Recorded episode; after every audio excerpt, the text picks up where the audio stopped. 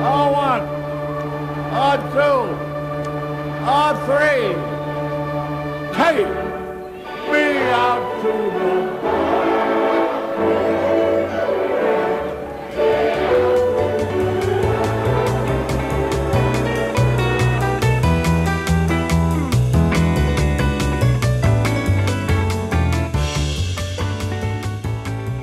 哈喽，大家好，欢迎收听大联盟小品第二十一集，我是 Jackie 李炳生，这是一档分享大联盟相关小品故事的单元节目，每集一个，向各位娓娓道来，可能有趣，可能荒诞，可能好玩，可能引人醒思的大联盟故事。这个礼拜呢，我想要来应景一下哦，因为这个礼拜台湾时间九月十六号的时候呢，大联盟是经历一年一度他们的重要的 Roberto Clemente Day，Roberto Clemente 日哦。那大家都知道 Roberto Clemente 他是大联盟史上非常著名的一位拉。拉美裔的球员哦，来自波多黎各。那生涯有累积三千支安打，刚刚好。那也率领海盗拿下过世界大赛冠军，是一名球技非常出色的球员，不管是在打击还是防守方面都非常的全能。那他另一个最为人所知的一点呢，就是他在一九七二年年底的时候呢，因为要带着这个救援物资哦，去发生大地震，受到重挫的这个尼加拉瓜去赈灾。那在飞机飞行的过程当中，因为失事落海而丧命，这样子，所以这个也是 Roberto Clemente 他去世的原因，然后也是他最为人所知的一个事迹啊。那后来名人堂也特别召开一个特别选举哦，破例啊，提早在这个退休五年之前呢、啊，就把他优先的在一九七三年就将他入选名人堂，算是一个很著名的一个破例。因为一般的选手呢，退休之后还要过五年之后才能够获得这个。名人堂的候选资格，但 Clemente 当年不用哦，直接就获得这样子的肯定，那都是因为他这个算是为了慈善而捐躯的事迹，还有他过去本来就是一个很有名的球员，球技又好，成绩很出色。然后呢，他在职业生涯期间呢，也屡屡的发声哦，替他的同胞球员、拉美球员，还有少数族裔的球员去做一些发声的动作，然后去为他们争取权益。因为在一九六零七零年代，Clemente 最活跃的时刻，其实拉丁美洲的球球。员啊，还有黑人球员啊，在美国还是会受到歧视的。即便一九四七年的 Jackie Robinson 就已经打破这个种族藩篱了，可是即便如此，大联盟还是花了很长一段时间哦，才让每一支球队都有出现黑人球员，而且整个美国的社会文化这个歧视的现象其实还是蛮严重。那直到现在其实还有歧视，但那个年代当然是更严重这样，所以 Clemente 那个时候的发声对于这些族群是非常的重要。所以后来呢，大联盟也举办这个 Roberto Clemente 日呢，来纪念他。那在九月十六号的时候，各队也公布他们 Roberto Clemente 奖的这个提名候选人哦。那这个奖成立的目的呢，其实也是为了彰显 Clemente 他的精神啦，就是场上球技好，而且场下呢还会做很多善行义举、很多慈善的一些行为这样子。所以每支球队都可以提名。那像天使是提名，今年是提名 Mike Trout。那像教士队啊是 Joe Musgrove 等等。那我这个礼拜要讲的故事呢，就是跟也算是跟 Roberto Clemente 有关系，但主要呢是 focus 在匹兹堡海盗队一九七零年代的这个组成上面哦。那我们今天要讲的这个故事呢，就是大联盟史上第一条的全黑人打线。也是大联盟史上一个重要的里程碑啦。只是这个故事呢，其实在早年呢、是被平淡处理，是被冷处理的、所以我相信比较少人知道这个故事。那我也是在大联盟官网上面发现这一则故事的、哦。那大联盟官网今年在九月份呢，有一篇文章叫做《The Game That Changed Baseball》，所以今天讲的这个故事就是奠基在这篇文章上面。那希望能够。把这个故事呢，用中文的方式说给大家听，让大家了解这一条大联盟史上全黑人打线有多么难得，它代表的意义是什么？那 Roberto Clemente 他在其中也扮演了一些角色，那这个角色是什么呢？今天就来跟大家说说。一九七一年的九月一号，匹兹堡海盗球员 L Oliver 走到主场三河球场 Three River Stadium 的内野，准备镇守他被排定的一垒位置。L Oliver 他其实是一个以外野手为主要守卫的球员，那一年他守一垒的次数没有很多。九月一号那一场比赛是他该季二十二场守一垒的其中一场。在这场对战费城费城人的比赛当中，L Oliver 他单场四支二，第一局就超出带有超前打点的二垒安打，最终海盗以十比七赢得那场比赛。虽然当晚缴出了亮眼的打击表现，但直到五十年后的今天，Oliver 他都有点想不透哦，为什么那天他会被排入先发打序？那天晚上，费城人的先发投手是左投的 Woody Freeman。通常在对方推派左投的情况下，海盗队当时的总教练 Danny Murtaugh 都会推派右打的一垒手 Bob Robertson，因为 Robertson 他是在一垒这个位置上跟 Oliver 做 platoon 互补的球员，也就是所谓的左右打互补。当对方派左投的时候，就派右打的 Bob Robertson；如果对方今天派的是右投，就派左打的 L Oliver。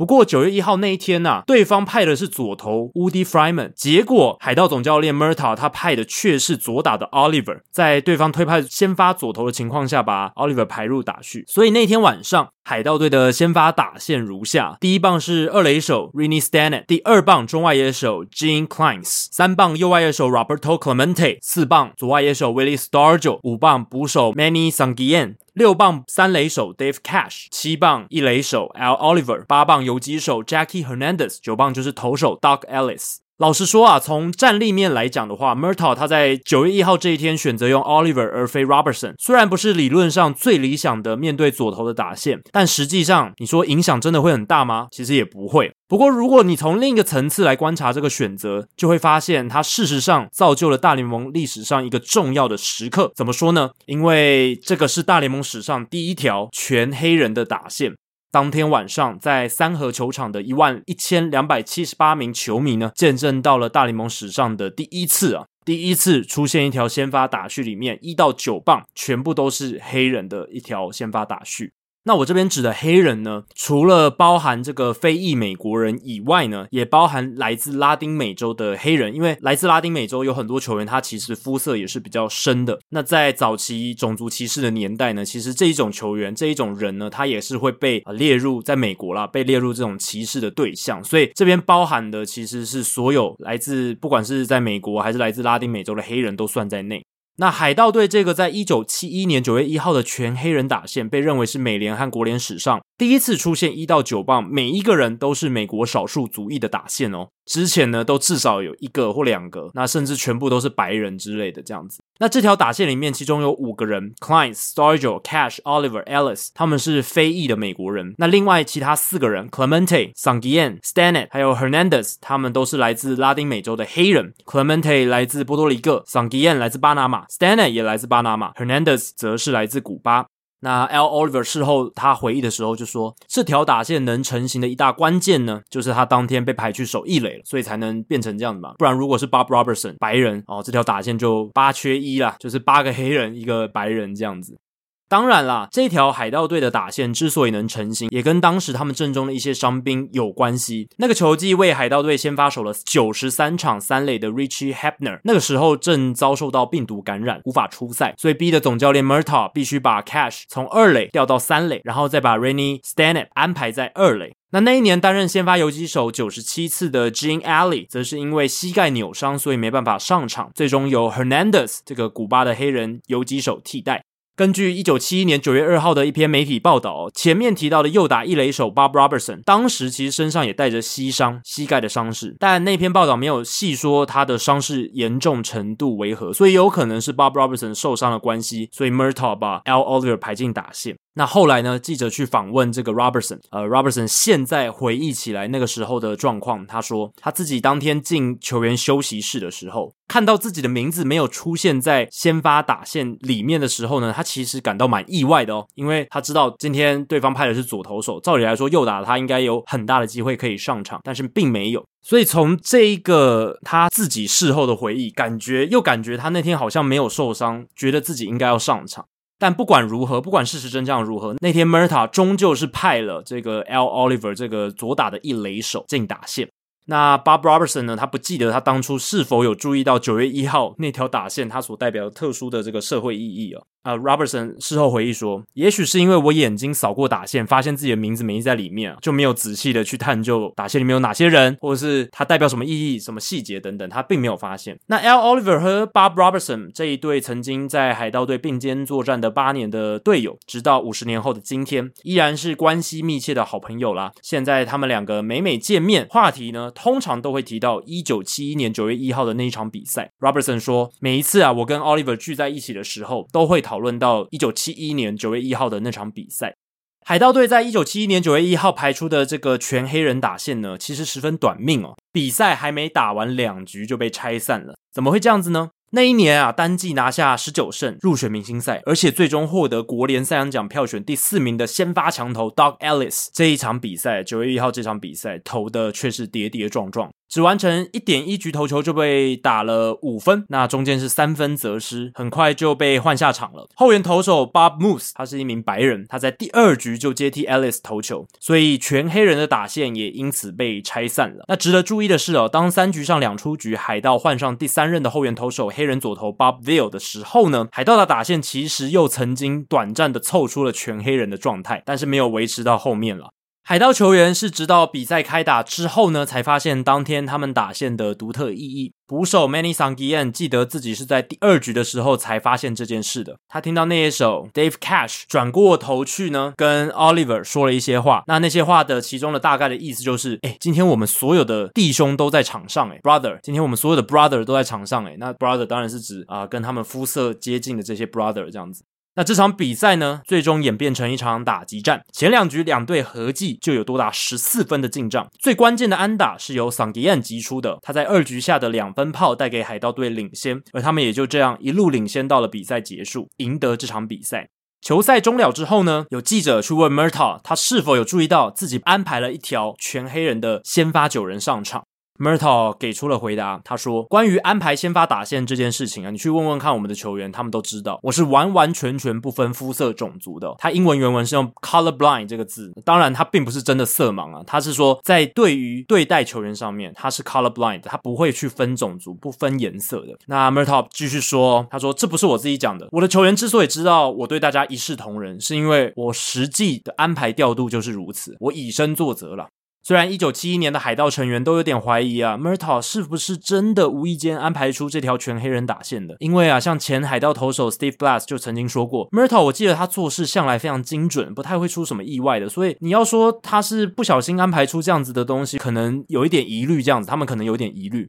不过多年之后啊，这些海盗球员他们在再次受访的时候谈到这件事情，他们现在应该都已经相信了啊，Murtaugh 他是真心觉得那天晚上的打线安排对球队战力来讲是最佳的决策，而不是单纯说哦，我要缔造一个历史什么的。一九六四到一九七四年效力海盗的 Steve Blass，他后来也改变了想法，他觉得说 Murtaugh 那天真的有可能在那天晚上觉得 Oliver 是更好的一垒手选项。那 Steve Blass 他的理由是，Oliver 虽然是左打者，但他生涯对上左投手的打击表现其实很不错，三千零五十三个打席，缴出打击率两成六九，五十四轰，三百九十七打点的成绩单，样本数其实蛮大的喽，所以确实啊是有一点说服力的数据。那 Steve Blass 是说，Alf Oliver 他不论对左投还是右投都打得不错，他是一名很优质的打者。现代的棒球啊，很多决策都是依着数据分析啊，过去的对战成绩等等。但如果总教练是 Danny Murta，我会觉得他是真心相信 Oliver 当天有能力啊，对左投手做出有效的攻击。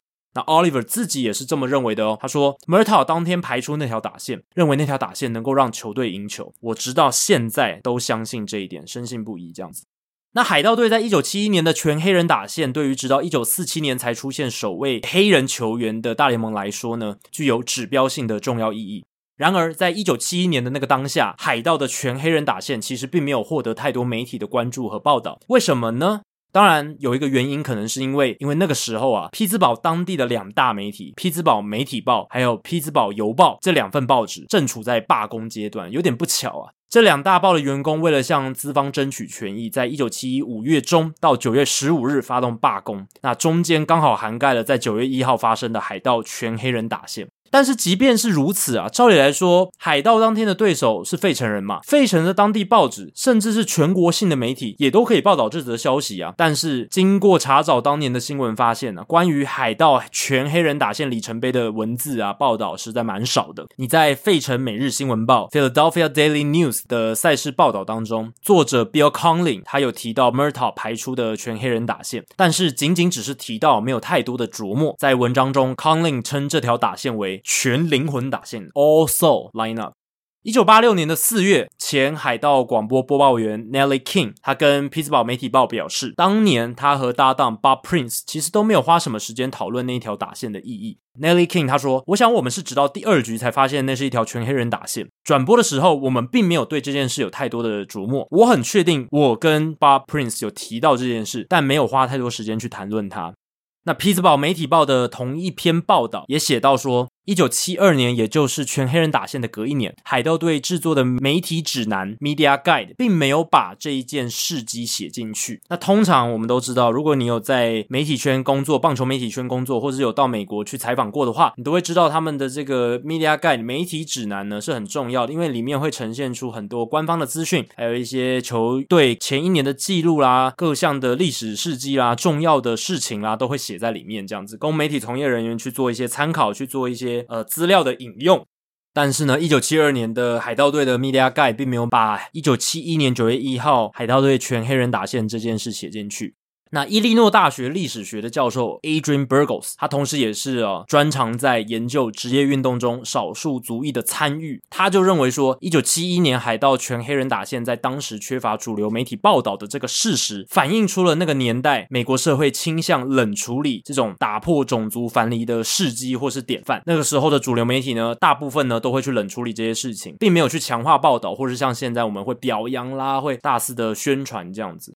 那 Burgos 他就说啊，那个年代的运动记者、棒球作家通常不习惯去给予这些打破种族藩篱的事件太多的关注。这些打破种族藩篱的事件，就现在来看，其实非常具有划时代的意义。我们呢也都认为非常重要，但在当时的社会氛围当中，情况其实是不一样的。我们回过头看，一九四七年四月十六号，Jackie Robinson 完成大联盟初亮相的隔天哦，当天有一些报纸也没有对这件事情有太多的报道。这些报纸对 Robinson 的处理，大概就跟报道一名一般的新秀上大联盟一样。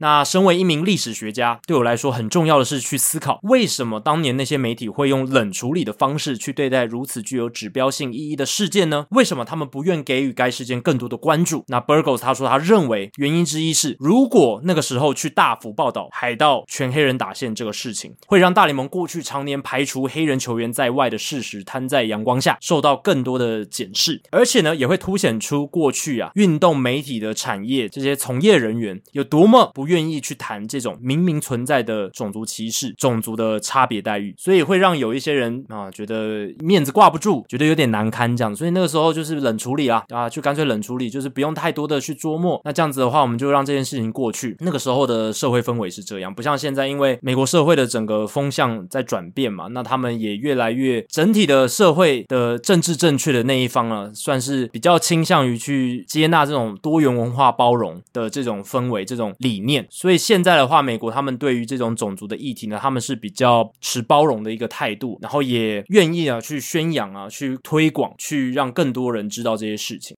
Adrian Burgos 他也说，海盗队在一九七一年九月一号摆出了全黑人打线，毫无疑问，对于接纳种族融合相对较慢的棒球而言是非常重要的发展。一九六零、一九七零年代，身为一名美国黑人或拉美的黑人球员，还是会受到死亡威胁，听到种族歧视的脏话啦，面对到种族隔离的规范。当然，其实到现在呢，美国的一些黑人球员他还是会在球场偶尔会听到一些种族歧视的脏话，这我们都知道。只是那个年代，一九六零、一九七零年代是更加严重，甚至还有种族隔离的。的一些规范啊，死亡威胁这种，那这种非常明目张胆的种族歧视呢，都会对黑人球员构成很大的挑战，会阻碍他们在球场上拿出最佳表现，因为会分心嘛。那也会提高他们在美国各地奔波啦，寻找容身之处的难度啦。Many Sanguillen 他就举例了，有一次还只是小联盟球员的他，在北卡罗来纳州的罗里市 Raleigh 的街上行走的时候呢，就遭遇到了生命受到威胁的事件，而且那还不只是一个单一个案。Sanguillen 就说，那种生活其实是很不容易的。所以这也是为什么对于 Sanguillen 和其他的海盗成员来说呢，海盗队在一九七一年九月一号的全黑人打线是一个值得记忆回味的时刻。那 Burgos 就说了，不论对于美国黑人还是拉美黑人来讲，看到这条全黑人打线，都会觉得那是美好的一天，因为出现了一项了不起的成就。这个事迹对黑人社区、拉美社区来说非常重大，因为过去他们常年被主流社会排挤。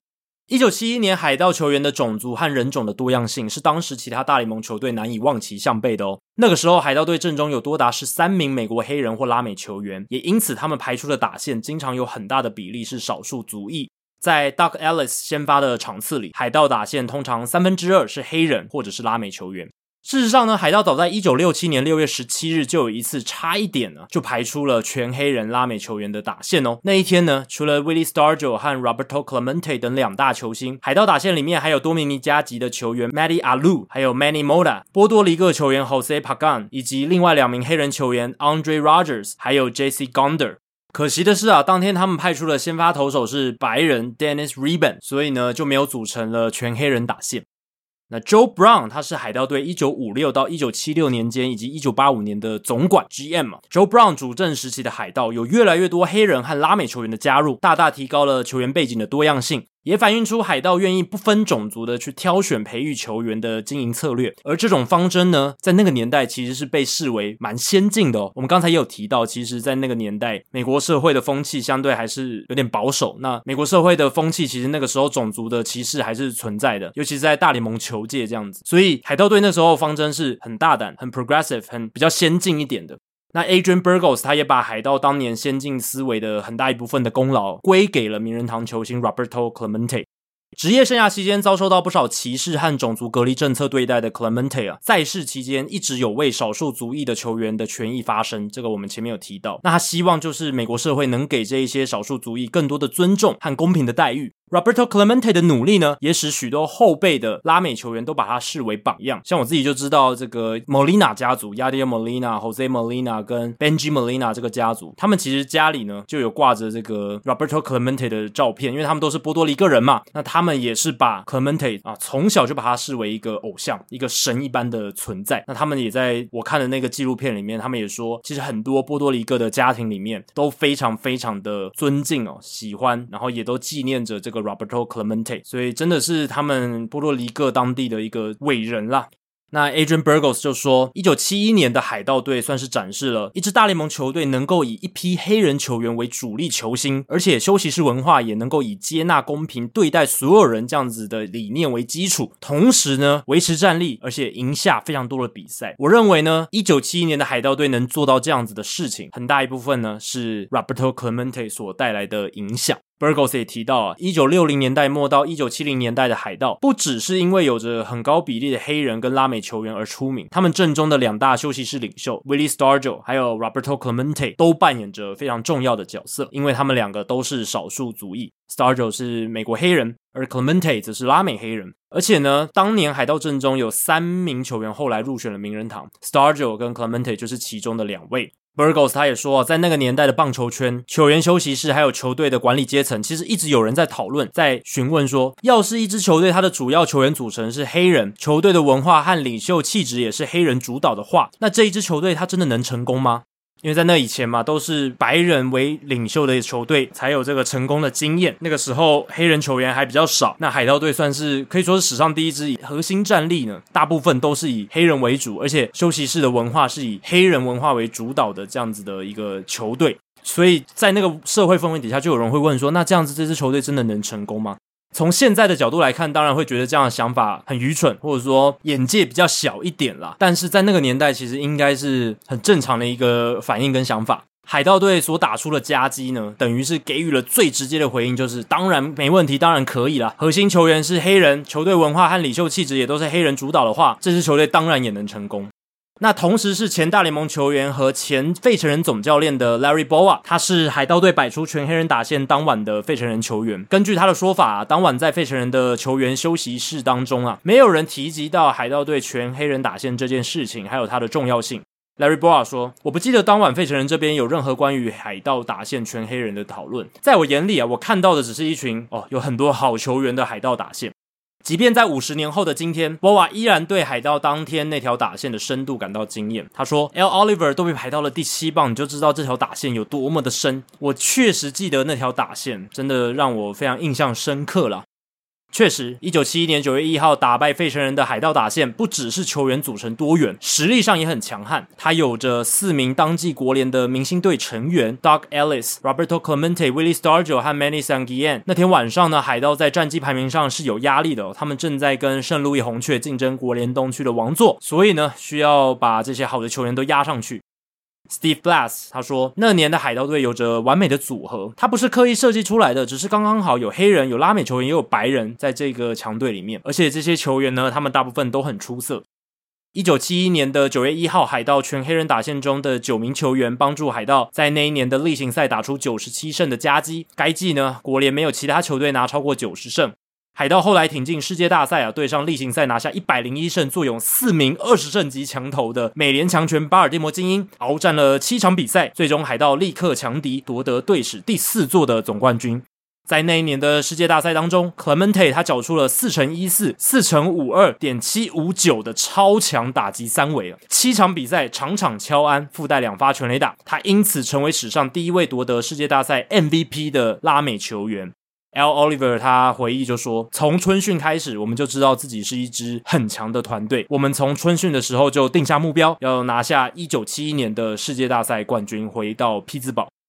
由于1960年代末期到1970年代的海盗啊，阵中有很多黑人和拉美球员，经常摆出少数族裔占大部分的打线。所以，当1971年9月1号出现全黑人打线的时候呢，在那个当下，L. Oliver 他本人并没有感到太讶异。” Oliver 他说：“对我们来说啊，就算是全黑人打线，其实也不是什么太令人惊讶的事，因为我们有太多少数族裔的球员在队上。然而，随着时间的更迭、岁月的流逝，Oliver 现在对于这一段自己曾经一同参与的历史，可以说是越来越重视和珍惜了。”对现在的他来说，一九七一年九月一号那场比赛，在他心中的分量已经变得远远比过去还要吃重喽。现在的 Oliver，他是一名心灵讲师，他常常在演讲中提到海盗当年的全黑人打线，并且感叹呐、啊，这个在棒球历史上具有重要地位的一场比赛没有受到足够的重视。在 Oliver 心目中，谈论到具有重大社会意义的美国棒球事件，海盗全黑人打线的重要性在史上呢，可能仅次于一九四七年 Jackie Robinson 的大联盟初亮相哦。Oliver 他说：“海盗摆出全黑人打线的那一晚不该被遗忘。就少数族裔在职业运动史上的发展，海盗全黑人的打线绝对仅次于 Jackie Robinson 的大联盟初上场。”有异曲同工之妙的是，当 Many Sanguillen 事后回头看1971年9月1号海盗的全黑人打线的时候，他也认为那场比赛的重要性比他两次参与到的世界大赛都还要高。Sanguillen 他就说啊，现在我重新审视那一切，我觉得1971年9月1日是我大联盟生涯接过最棒的一场比赛，那永远将会是历史的一部分。好，以上就是这一集的大联盟小品啦，第二十一集的全部内容。如果大家喜欢大联盟小品的话，欢迎追踪 Hito 大联盟 Podcast 节目，并加入 Hito 大联盟在脸书的讨论区 H I T O 大联盟讨论区。有任何回馈、想法、建议，都欢迎提供给我。可以在脸书社团，也可以留言在 Hito 大联盟 Apple Podcast 的节目页面。如果大家有想听的故事或主题，也希望不吝随时提出来。大联盟小品，我们下次再见，拜拜。Thank you.